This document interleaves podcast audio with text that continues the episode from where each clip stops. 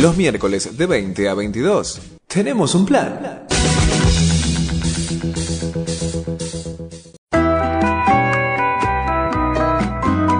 En la Asamblea de Flores, tenemos un plan.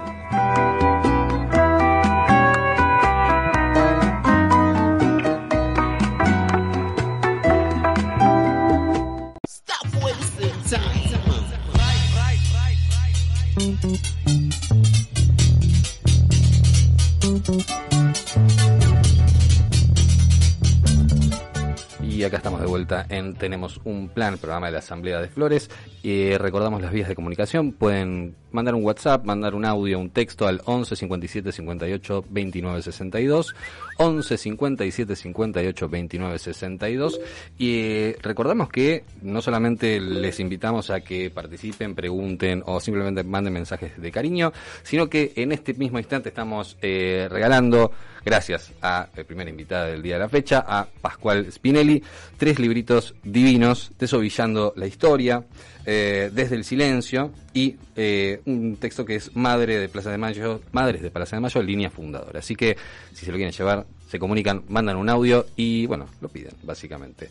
Pero anticipando justamente esto que decíamos, tenemos en la mesa al querido Pascual Spinelli, pero vamos a comentar brevemente quién es porque vale la pena eh, hacer este pequeño recorrido. Pascual comienza su militancia en 1970 en la FEDE como integrante del Centro de Estudiantes del Colegio Industrial Martín Güemes de Florida. Su formación cristiana y marxista se debe al haber conocido y militado junto a los curas tercermundistas Miguel Ramondetti y Aníbal Fi- Filippini en la Villa Cava de San Isidro. Colaboró con la revista Militancia del Peronismo de Base de Ortega Peña y Eduardo Dualde y militó en el Frente Antiimperialista por el, por el Socialismo, un frente de masas del PRT eh, y sectores del peronismo de base. Su casa de Boulogne fue refugio de un compañero entrañable como es Eduardo Villaverde, militante del ARP, 22 de agosto, detenido y desaparecido en 1974 por la AAA. En 1995 fundó la agrupación cultural Entre Letras y la editorial Baobab. En 1996 produjo el libro documental Poemas, Relatos e Imágenes de la Memoria con Osvaldo Bayer, Víctor Heredia y Hamlet Lima Quintana y Tati Almeida. Eh, motivo por el cual conoció a Tati y desde aquel encuentro camina junto a las Madres Línea Fundadora hasta nuestros días. En 2006, junto al colectivo cultural Entre Letras, editó el libro A 30 años, Memoria, Verdad y Justicia por los 30.000.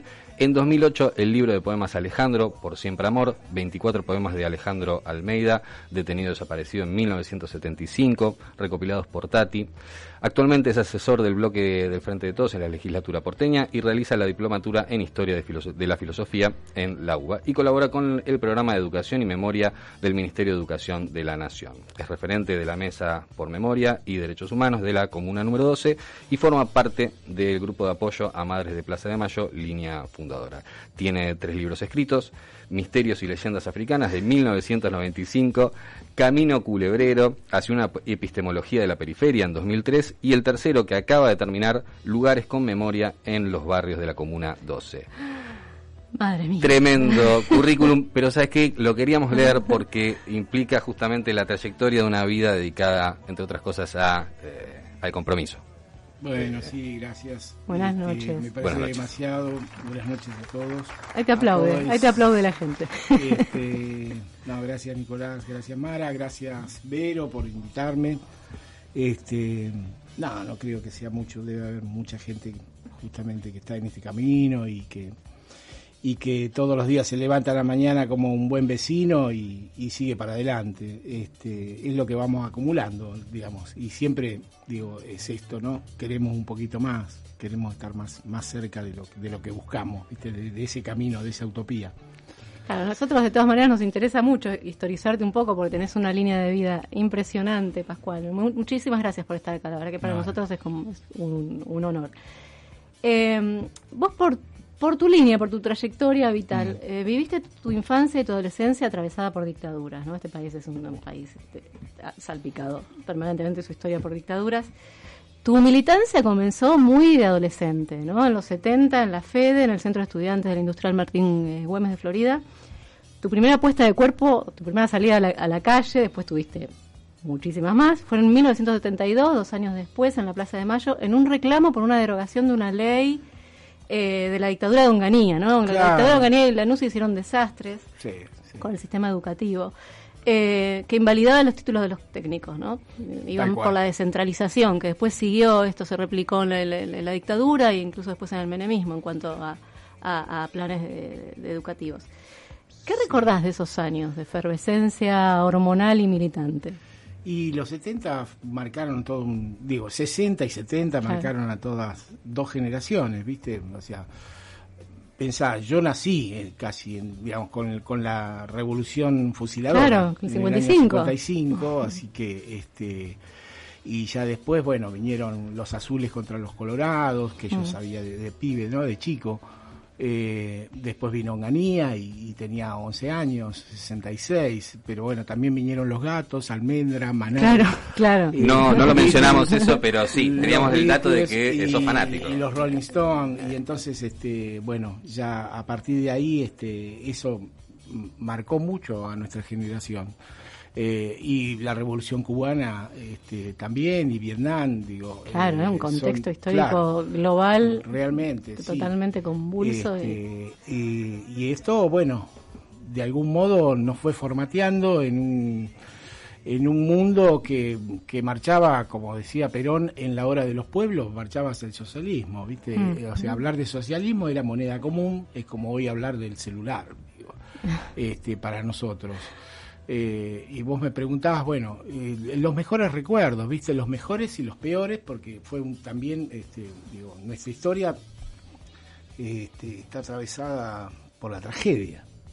Y la historia de la Argentina, o, digamos, está atravesada por la tragedia y por, por el espanto de las dictaduras y, y también por la esperanza, ¿viste? Porque es como que caminan juntas, eh, por la esperanza de un mundo mejor que era lo que nos movilizaba en última instancia, ¿no? En, aquella época.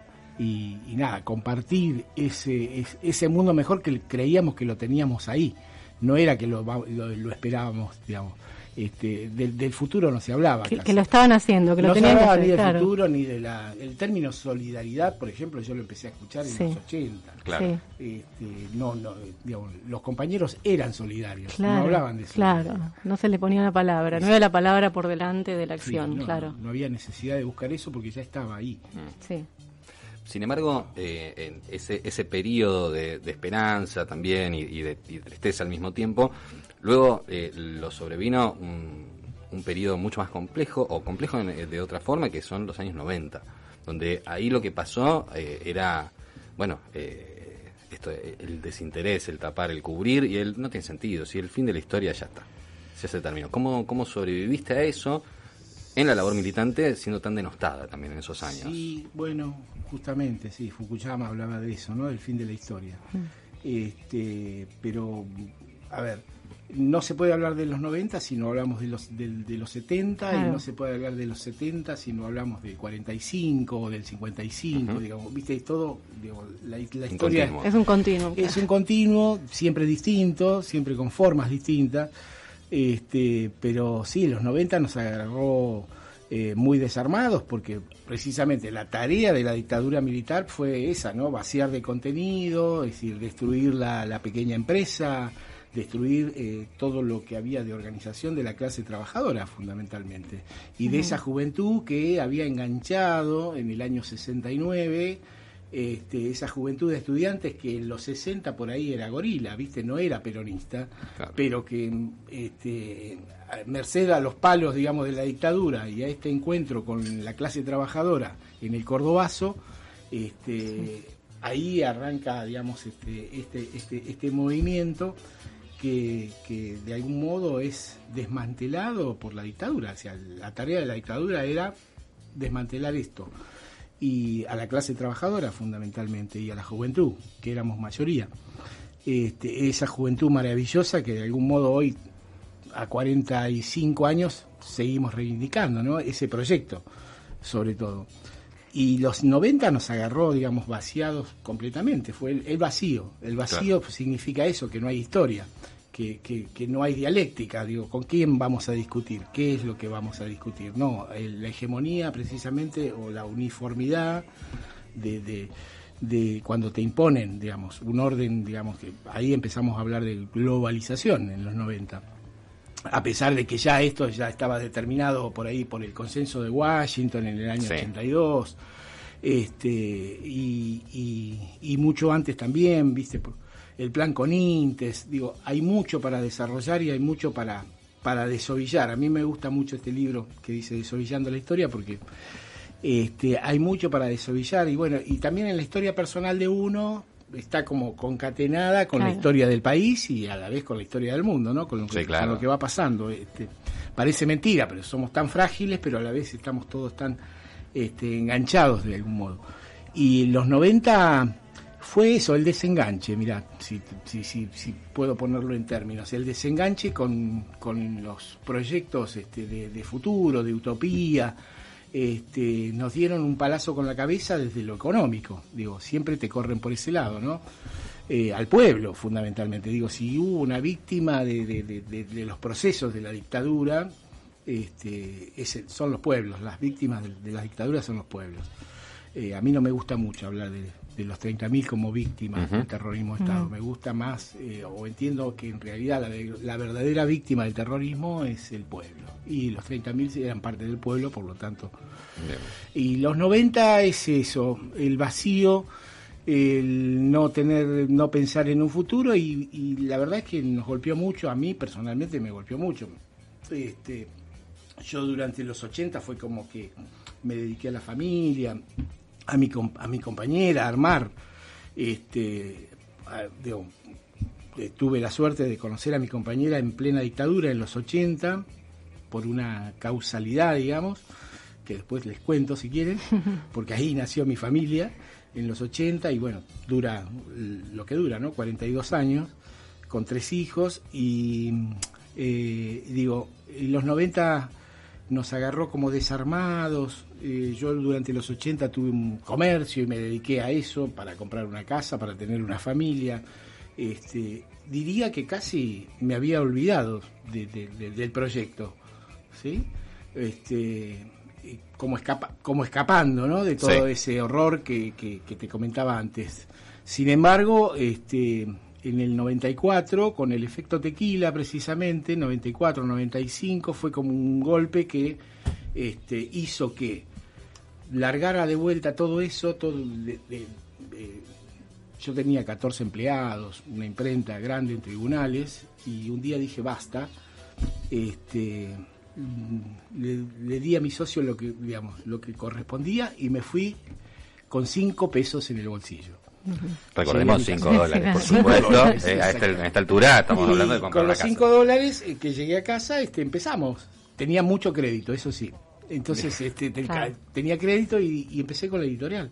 Año en que Armé- arrancaste la editorial Sí, y la arran- agrupación cultural. Arranqué desde ahí, desde cero nuevamente y digamos y recordando que se, se puede generar un proyecto, un proyecto de vida que esté vinculado también al proyecto colectivo. Y con la editorial eh, retomaste la militancia, se puede decir de alguna Obvio. manera. Retomaste la militancia, pero igual no quiero dejar colgada, soy mujer, no puedo con esto, no quiero dejar colgada la pregunta, dame- dame medio lo que anticipó recién. Vamos a recordar que estamos hablando con Pascual Spinelli Por y favor. recordamos los números para contactarse, que es el 11 57 58 29 62, porque si no, los productores nos arruinan. No sé, 11 no sé. 57 58 29 62.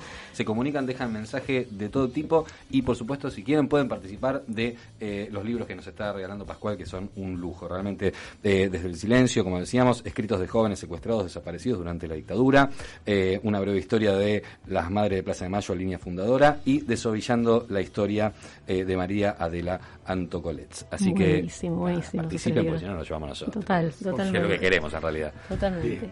Perdón. Volvamos, sí, sí, sí, perdonado. Pascual, eh, no, porque comentaste algo que tiene que ver eh, en esos momentos en los que se cruza lo privado y lo público, ¿no? Eh, ese momento en el que conociste a tu compañera hace 42 años, 42 años, ¿sí? Y que fue una causalidad, comentaste, pero que después fue determinante, ¿no? En todo lo que vendría después. ¿Nos querés contar? Sí, claro, cómo no. Eh, a ver, durante los 70, digamos, la militancia significaba significaba todo. Entonces, este mis compañeros que, que- que, digamos, digamos, yo creo que en ese en esa época hacía música, por Mm. ejemplo, pero me parece que hacía música para no morir, para no este para no perder esta cuestión, porque el- la situación era catastrófica, ¿viste? Claro. Y además mirabas para los costados y, y la pérdida era permanente. Eh, y en esto de hacer música, bueno, y después los compañeros también, algunos ex eh, detenidos en la ESMA y en otros centros clandestinos, necesitaban reengancharse porque salían de allí. Eh, y, y- y a veces era duro volver a la familia, ¿viste? Eh, bueno, armamos un grupo que se llamaba Grupo Los Amigos, con algunos militantes, un grupo, eh, Los Amigos era un, un Sí. nombre Una así, forma ¿no? Que sí. y, armamos, y armábamos peñas, y a estas peñas venían los compañeros que, que- que- que empezaban a salir del horror, ¿viste? De- este, y, y bueno, yo en el año 78, en pleno mundial, eh, te- tengo que guardar a una compañera, Edith, en, en una casa, en San Martín. Este, en una casa segura. Sí. Y bueno, 78. Este, Edith sobrevivió, este, estuvo tres meses en esa casa y después en otros lugares, compañera militante en Montonera. Y Emoción, claro. ¿Cómo, cómo Sí, por supuesto. no va a emocionar porque se, se remueven tantas cosas, ¿no? Tantas, tantas, tantas vivencias. Y bueno, este, lo importante es que sobrevivió. Claro. Eh, a los dos años armamos estas, estas peñas, año 80, y en una de estas peñas aparece Edith, a la que no, ve- no veía hace dos años, con, mi, con Noemí. bueno, nos enganchamos charlando, este, yo la veo a Noemí y, y a Edith charlamos un rato y finalmente después de esa charla me entero de que Noemí era la que vivía en esa casa segura, Ah, Ah, mira. mirá. en el lugar en donde dejó, La que la cobijó. la que la cobijó. Y bueno, y desde, Desde ahí. desde esa charla no nos separamos más, porque Sí, me pareció este Por eso dijiste, no, no es una casualidad, es una claro, causalidad. una causalidad, Una total. efectivamente. Totalmente, en ese contexto. Y, y bueno, y eso, digamos, formar una familia, esto que te decía de los 80, nos llevó a finalmente pararnos en los 90 y decir, bueno, vamos a arrancar nuevamente y se armó la editorial con un- con un- en un contexto de familia, familiar. Este, el oficio yo lo sabía y entonces arranqué y ahí, bueno, edité mi primer librito, este que, se llama Misterios y Leyendas Africanas, eh, un poco este, como para mostrar, bueno, que uno edita libros porque de algún modo también hace libros. Y Baobab surgió con este criterio de, viste, ahí el árbol, el Baobab, es, es un árbol africano, es un árbol misterioso, es un árbol que llega a una altura increíble de 40, 60 metros. Eh, pero básicamente para los originarios africanos era un árbol sagrado, es decir, era un árbol en el cual en la copa del árbol convivían los muertos, los segunes se dicen en, en africano, y no te podías quedar dormido debajo del árbol porque si te quedabas dormido los muertos te, Te llevaban. llevaban. Y esto me pareció como, un- como una lógica fundamental para arrancar un emprendimiento cultural, ¿viste? No te podés quedar dormido. Claro.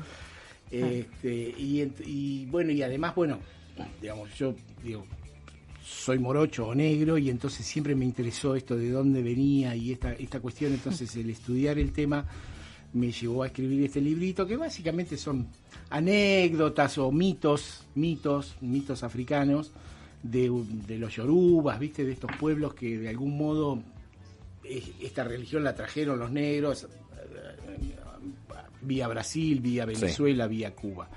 Y que dejó, digamos, también una impronta interesante en el tema de la cultura, ¿viste? Porque el candombe, el tango, eh, el jazz, digo, toda esta influencia, este, que las comidas, ¿no es cierto? Y me pareció que, bueno, eh, que era interesante encarar un emprendimiento cultural que tenga algún sentido, darle un sentido. Y, y bueno, y la poesía fue fundamental para darle sentido, y entonces desde la editorial comenzamos a abrir el juego, era, eran los 90. Era el vacío. Y entonces abrir el juego significó, la verdad, este, que convocáramos a muchísima gente, es decir, desde, desde Ushuaia a Tierra del Fuego este, mm. ha participado mucha gente en Baobab con, con poemas. Y de ahí después, bueno, los relatos y poemas de la memoria, porque, bueno, ese era el tronco del, sí. ahí ese, fue un libro y documental no que ahí es donde conociste a Tati sí este trabajo tuyo editorial y, de productor te permitió también Sí, totalmente. Conocer a, Tati Almeida.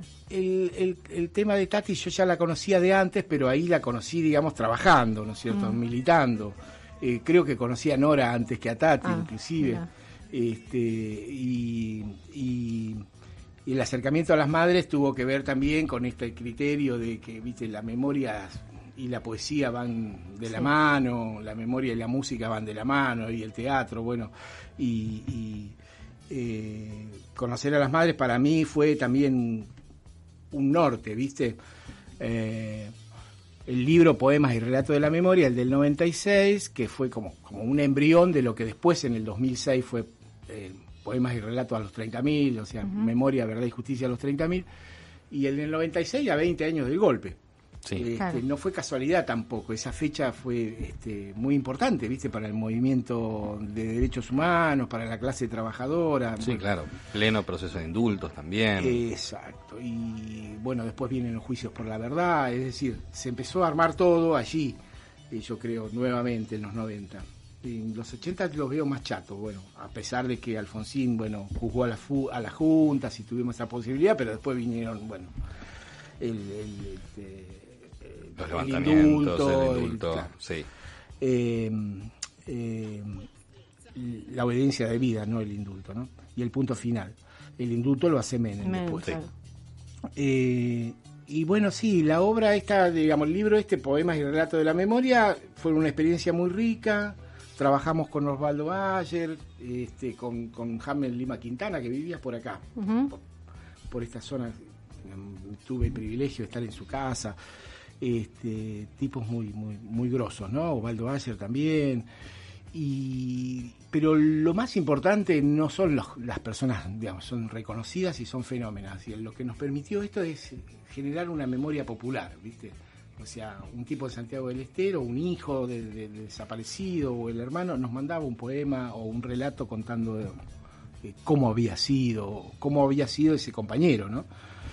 Eh, y, nada, a partir de ahí arrancamos muy fuerte con el tema de derechos humanos desde la editorial. Eh, teníamos este, el colectivo Entre Letras, o sea, armamos un colectivo cultural. También había mucha necesidad entre la gente que andaba suelta en los 90 de juntarse. De, construir colectivamente, ¿no? Todos proyectos colectivos. Y, la verdad es que, mm, a ver, eh, a mí siempre me, gustó Rodolfo Kusch. Rodolfo Kusch es un, es un pensador, antropólogo argentino, un tapado, ¿viste? O sea, como Jaureche. Y Rodolfo Kusch siempre creyó en esto de andar, andar, andar, andar por la vida este, andar siendo nomás, decía, ¿viste? Este, y andar siendo nomás era lo que vos eras con todo tu ser, no, no como el ser, eh, digamos, de algún modo eh, europeo, ¿viste? En donde vos mostrás lo que tenés, o sea, sos en función de lo que tenés. Y Kush de algún modo nos abrió el camino para, para que la agrupación Entre Letras, que en un principio era Entre Letras y la gente, y después nos dimos cuenta de que la pifiábamos porque la gente era el pueblo. Pero bueno, había que poner la gente en los 90 porque si no, no se entendía. La gente se pregunta, decía Neustadt, ¿no? La noche. Y nada, y bueno, y la agrupación, digamos, fue esto de, de empezar a juntar poetas, músicos, pintores. Eh, le robamos a, Tejada Gómez una consigna que él tenía que se llamaba tome y traiga. Este, él hablaba del tome y traiga por el vino, ¿viste? Y traiga más. Pero bueno, el tome y traiga nuestro tenía que ver con que tome lo que había allí, es decir, venían los poetas y leían un poema, o venía un pintor y ponía los cuadros en las plazas y, y vos venías desde otro lugar y podías tomar eso y traer otra otra obra Ah. propia, digamos. La lógica de que el pueblo se narre a sí mismo, cuente su sí, historia. sí. Y tuvimos todo un desarrollo, digamos, el colectivo tuvo un desarrollo que termina después en, en la agrupación Entre Pueblo, porque era entre letras, pero después nos dimos cuenta que, digamos, las letras son del pueblo, ¿viste? Claro. Y entonces armamos esa agrupación ya política, cultural, nos empezamos a ir más por el lado de lo político porque nos dimos cuenta que la cultura esencialmente es hacer política, ¿viste? O sea, dar la batalla cultural, cuando hablan de la batalla cultural, y la batalla es política en el fondo, lo que pasa es que la cultura es esencial. Digamos, si no, la cultura es lo que te da identidad para, para hacer la política, digamos, y es, y es lo que te hace justamente genuino, ¿no? Eh, así que eh, fue toda una experiencia muy piola que culminó después en el 2003, 2004, cuando con el nacimiento de las asambleas y después con- cuando cada uno de los compañeros de Entre Letras empezó a irse a- a- al partido de origen, digamos, ¿no? Ah. Este, y eso es bueno.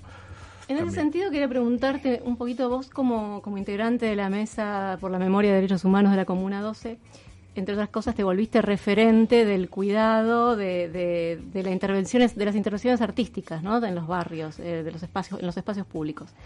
Eh, relacionado esto justamente con el sostenimiento comunitario de la memoria. En la Comuna 12, que abarca eh, Villa Y- Urquiza, Saavedra, Coglan, Coglan y Villa Porredón. y, y Villa Pueyrredón. Hay Sí. muchos murales relacionados con, con la lucha por los derechos humanos, ¿no? Sí, Eh, en Saavedra tenemos, fuiste también uno de los mentores de la, de la plaza, Madres de Penuelo Blanco, y eh, sí, en realidad fue el barrio, ¿viste? El barrio, la, sí. la- la plaza se armó en- Estabas ahí agitando, fue el barrio, Sí, pero se armó en el bueno. 96 y en el año 96 y eh, con un grupo de vecinos allí, el grupo de la, de la plaza, que fue el, el original, este, y hicieron juegos y iba Eve en esa, en esa época y, y trabajaron mucho. El tema era que la plaza tenía el nombre, pero no estaba legalmente, era, era legítima, pero no era legal. Claro. El- lo que nosotros hicimos desde el- entre letras y entre pueblo, es legislatura de por medio, legalizarla desde recién en el, en el 2008, toda una, una tarea, digo. ¿Presentaron un proyecto de ley de, protección del patrimonio? Siempre se presentan proyectos, digamos, para nombrar Sí. plazas, este, pero básicamente la tarea en la, en la Comuna 12, en estos cuatro barrios, eh, que, que vos referías bien en- desde lo artístico, eh, o no, porque bueno, también, l- digamos, la mesa que es, la mesa es una mesa por Sí. memoria y derechos humanos, que, que la, la fuimos creando desde el 2008, 2009, era comisión en esa época, y, y está conformada por partidos políticos, o sea, Mm. La mesa es por memoria y derechos humanos, ¿por qué, ¿Por qué está conformada por, por partidos políticos? Porque los militantes nuestros, los 30.000, eran militantes políticos. Entonces, conformar una mesa de memoria la teníamos que hacer con militantes políticos. Y con un objetivo, digamos, se llama mesa, justamente yo digo, pergeñé esta mesa porque siempre les digo, es una mesa redonda en donde el que hace es el que tiene el poder, no el que habla demasiado. Este, y entonces en esta mesa el poder va circulando y a veces soy yo el que, el que tiene una idea, una, una idea y una acción y a veces es el otro. Y estas acciones tienen que ver con haber creado ya en la Comuna 12 este, 18 lugares con memoria. Los lugares con memoria son lugares viste que tienen un- mucho reservorio de sentido, digamos. Claro. Una baldosa, colocar una baldosa. Entonces, ¿qué hicimos? Colocamos las baldosas de todos los detenidos desaparecidos de la comuna. Los 26 de, de- de Saavedra, los 57 de Villa Porredón en la Plaza Nunca Más, una plaza que se llamaba Teniente General Lonardi y que con la lucha de los vecinos, después de 10 años pudimos hacerla nombrar Plaza Nunca Más. Claro. Eh, Pero, y con- en lo que respecta al cuidado, ¿no? Porque lo que suele pasar, es- y esto es normal en, en los espacios públicos, es la, el, el tema de la vandalización, a veces por parte del- de los propios vecinos y muchas veces acá por el gobierno de la ciudad también. Hay pintadas, blanqueos de pared. Y es eh, que el espacio público siempre está en disputa. Claro. El sentido está, Claro. está en disputa en el espacio público. Entonces se ve esto acá y en la China y en todos lados. O sea, es, es- es parte de la, de la disputa política. Entonces, este, disputar el sentido, eh, uno cómo lo disputa, haciendo, haciendo un mural, haciendo, este, nombrando una plaza, este, Claro. Eh, bueno, y después viene el otro que no piensa del mismo modo y, se blanquea. expresa del modo, claro, Sí. si- por ahí se expresa con violencia porque su ideología es violenta. Sí. Digo, este, otros no les gusta y miran para otro lado, o lo niegan, ¿viste?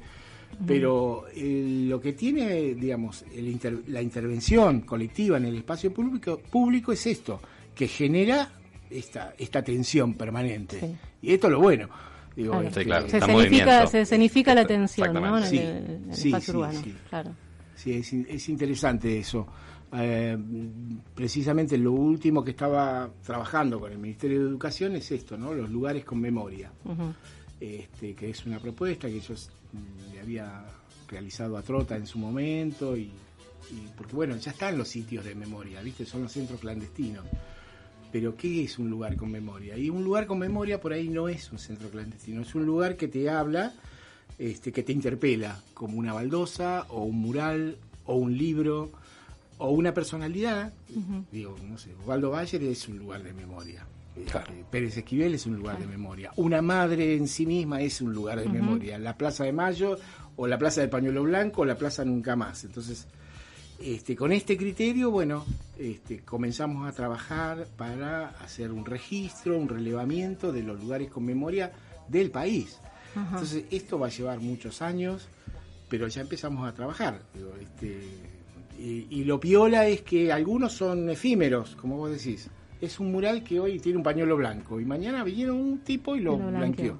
Bueno, eso significa que va a haber que trabajar este, eh, con las legislaturas, con los ministerios para poder institucionalizar estos lugares. De algún modo declararlos de interés cultural o de interés patrimonial. Digo, trabajar por este lado para resguardar estos lugares con memoria. eh, o los lugares colectivos, viste, que le interese a la gente. Esa es mi tarea en la legislatura. O sea, Y perman- tamaña tarea, ¿no? Sí, Eh, sí. Gran, gran laburo. Eh, Pascual, queremos agradecerte enormemente por No, haber venido un ratito acá a charlar. Eh, Nos quedamos con nos ganas, quedamos nos, nos mandamos mensajes recién por Sí, acá, queremos eh, ir a tomar algo Te con vamos a esperar, te vamos a esperar para que vuelvas y tenemos duda, más tiempo charlando, duda, porque no, realmente bueno, y es- cuando quieran, este, yo formo parte del grupo de apoyo a madres de Plaza de Mayo, línea fundadora, y eh, la casa está abierta para para que la conozcan y, y- y puedan tomar un café con un pañuelo. ¿no? Muchas Eh, gracias, Pascual. No, Eh, te esperamos prontamente y nos vemos mañana. Bueno, seguramente. ojalá. Sí, mañana. Mañana es un día muy especial, así que por memoria, por verdad y justicia, nos vemos Nos mañana. vemos mañana en la calle. Muchas gracias, Muchas gracias.